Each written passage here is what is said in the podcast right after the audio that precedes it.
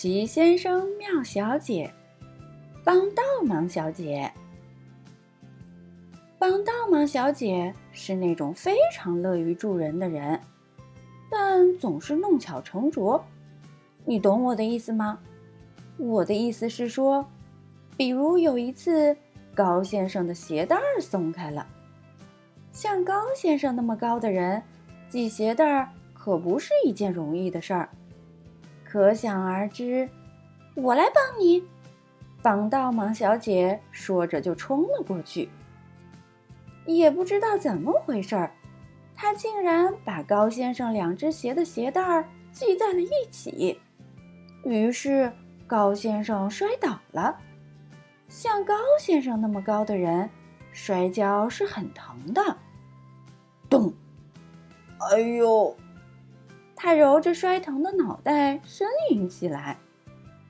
我来帮你，帮倒忙小姐说着，就跑去找膏药，然后又跑回来给高先生贴上。可是他把膏药贴在了他的嘴上。嗯嗯，他费劲的支吾着，他其实想说。把它撕掉，可膏药贴在嘴上，想说话可太难了。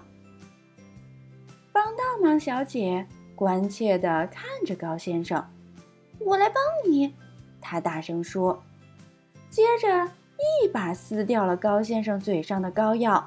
“哦，哎呦！”高先生惨叫着，“疼死了！”你想不想给嘴上抹一点保湿霜？帮倒忙小姐热心地问。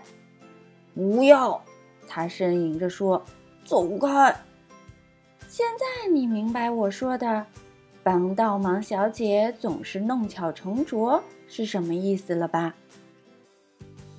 记得是去年四月，快乐先生早上起来后觉得不太舒服。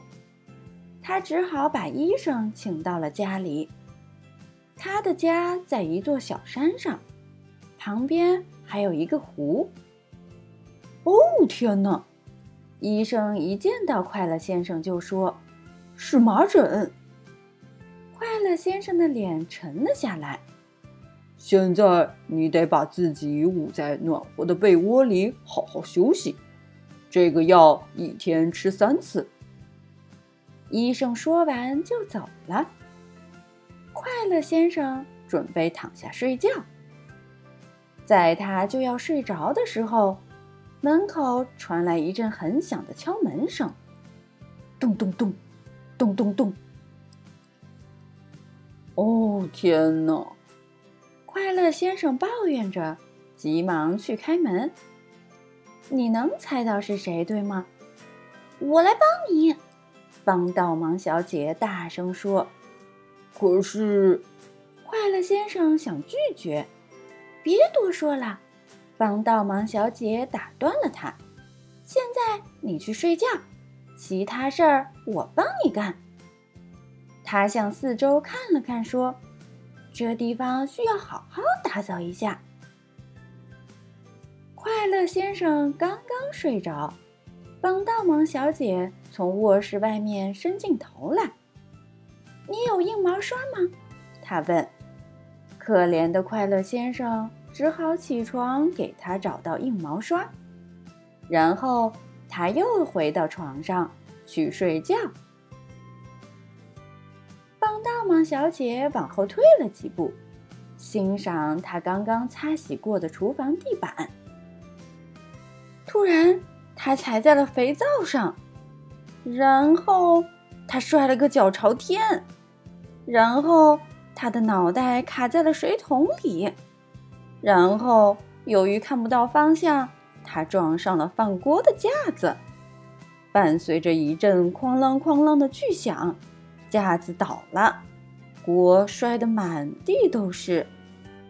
还有呢，因为看不见路。帮倒忙小姐的一只脚卡在了一只小锅里，然后因为只能单脚跳着走，他撞到了对面的冰箱，冰箱门被撞开了，里面的东西全掉了出来。全掉在了帮倒忙小姐身上。可怜的快乐先生被这阵混乱的声音吵得跳了起来，他痛苦地呻吟着从床上爬起来，走向厨房，打开了门。他简直不敢相信自己的眼睛：一堆破碎的鸡蛋，一把摔坏的硬毛刷，许多在地上乱滚的锅，一地的水，洒了的牛奶。被挤出来的黄油，变形的锅盖，还有一块肥皂。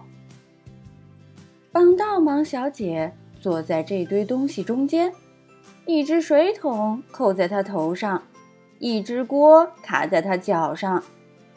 救命啊！呼喊声从他头上的水桶里传出来。快乐先生抓住水桶，用尽力气往外拔。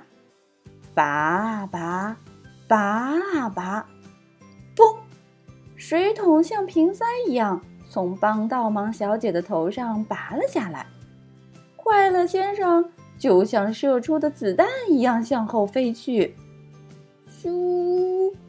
他飞出了厨房，他飞过花园，飞过花园的篱笆，他从花园后面的小山坡上滚了下去。